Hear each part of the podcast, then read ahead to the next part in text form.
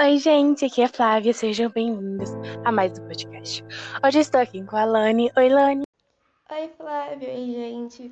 O nosso tema de hoje é o que os pais acham sobre o retorno das aulas. Como a gente sabe, a nossa escola não tem uma estrutura tão boa para se adequar a essas novas normas. Então, nós ouvimos alguns pais para saber o que eles acham, tanto que tem criança pequena que está com medo, quanto em relação à estrutura, e nós vamos ouvir eles hoje. Ok, eu sou Josemara, sou mãe da aluna Ana Caroline e em relação ao, setor, ao retorno das aulas, eu sou totalmente a favor, porque é, tá tudo voltando ao normal, é, as pessoas não estão se conscientizando do perigo que ainda está por vir e não, não não adianta é, proibir a, a, os alunos de frequentarem as aulas, sendo que tá tudo, tudo voltou ao normal.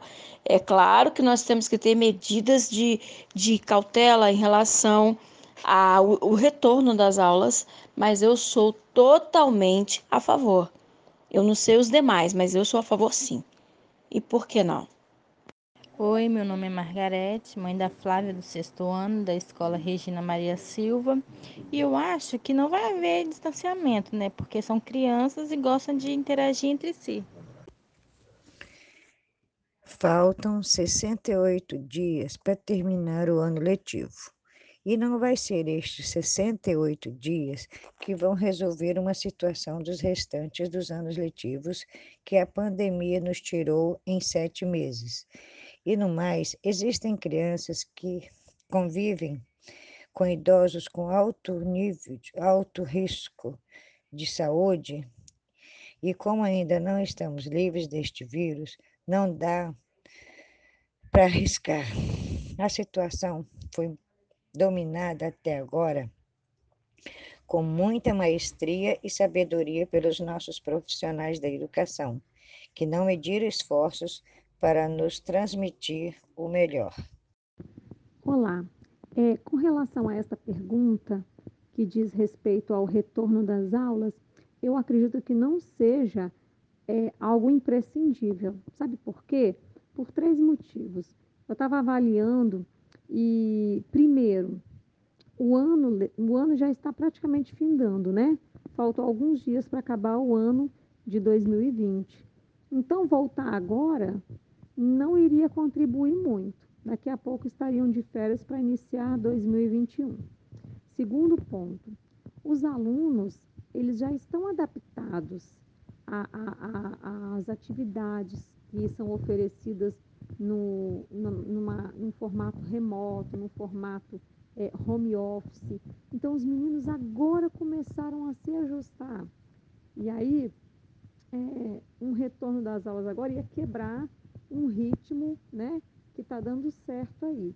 E o terceiro ponto, que eu acho mais complicado, é o fato de que nós não estamos numa situação confortável com relação a, a, ao, a disseminação do Covid-19, digamos assim, porque é, ainda existe um bom número de mortos aqui no estado, em diário, existe ainda um bom número de, de casos confirmados de Covid. Então, na verdade, nós ainda estamos num, num estágio da doença é, que é preocupante.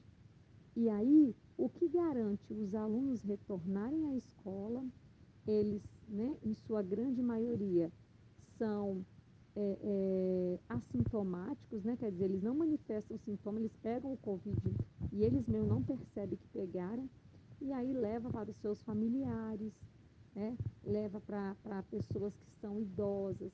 Muitos alunos precisam do, do transporte coletivo para chegar nas escolas, transmite para os profissionais que estarão atuando nas escolas também, que também pegam ônibus.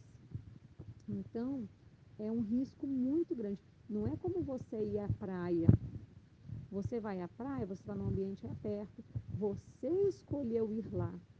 Agora, ir para a escola, você está obrigando o professor, o profissional da educação a estar num lugar que ele não está se sentindo confortável, né? Então, por esses pontos, eu acredito que não seja viável o retorno das aulas neste ano. Oi, eu sou a Cláudia, mãe da Stanislane do oitavo ano, do Regina Maria. Eu estou de acordo com o retorno das aulas. É, acredito que com a colaboração de todos, né, com todas as medidas de prevenção, tudo vai dar certo. Acabei de ler um documento que eu não sei se rio ou lamento. Vocês têm que conhecer. Tem um nome bem comprido, mas ele tem que ser lido para todo o povo entender. Ele é uma minuta, uma proposta que assusta, indicando caminhos para a aula voltar. Propunha que fosse setembro, se quiser eu desmembro para poder te explicar. Ele começa todo bonito, com técnica foi escrito, tem ciência ao embasar. Fala da pandemia, cita estudo, teoria, para depois a gente descobrir que ao invés de ficar em casa, o que a vida não defasa, ele quer mesmo as crianças voando por aí. Mas calma, não se apavore. Antes ele colore o que é roxo só de morte. Fala de uma escola ideal que tem espaço, quintal, funcionários a valer. Fala de febre medida, fluxo na entrada e na saída e distância para se manter. Propõe curso sobre pandemia, cartazes, sabão na pia, álcool gel e EPI. Deposita toda a responsa, o custo por essa conta, aos funcionários dali. Fico eu aqui pensando das coisas, fico lembrando, não era mesmo outro dia que não tinha papel no banheiro, nem aquele mais fuleiro, até água ali faltou? Não era mesmo outro dia que espaço não havia, tinha aula no corredor? De todos os desatinos desse documento cretino, um muito me assustou. Querem que as crianças, desde aquelas pequetitas, ajam tal como robô. Não pode trocar brinquedo, cochichar aquele segredo, ah, faça-me o favor. O livro não pode ser tocado, do colega foi afastado, no lanche não conversar. Tem partícula, aerosol, se fecha feito caracol, não toca, você vai pegar. E algo bem importante, vou aqui aproveitar o instante para poder manifestar. E as crianças com deficiência que já recebem diferença, como é que vão ficar? Quem explica para o menino com deficiência intelectual que ele tem que ficar longe, não tem pique nem esconde, tá tudo fora do normal? E aquela criança surda que a máscara tem lhe negado a leitura labial? Eu comecei de mansinho, calma, já já termino. Antes eu vou revelar que o protocolo, minha gente, não tem nada de diferente, é só um jeito de nos atacar. Foi desenhado para o lucro, para a riqueza, para o bem da escola particular. E daí que custa vidas, e daí que gera medo, e daí que a OMS diz não para, é cedo. E daí se grande parte dos funcionários da escola estão em grupo de risco na pandemia que assola? E daí se a mulher preta, base da pirâmide social, que limpa a escola, se arrisca até aí, tudo normal? Estamos falando de vidas e não vamos retroceder até que todas estejam protegidas. É um direito viver. Queremos a garantia de educação para geral, internet, merenda em casa, segurança de renda e os cambal. Queremos fortunas taxadas, professor valorizado. Queremos toda a família amparada e tratamento humanizado. Por último, tem um chamado. Veja bem, presta atenção. Conteúdo se recupera. A sua vida, não.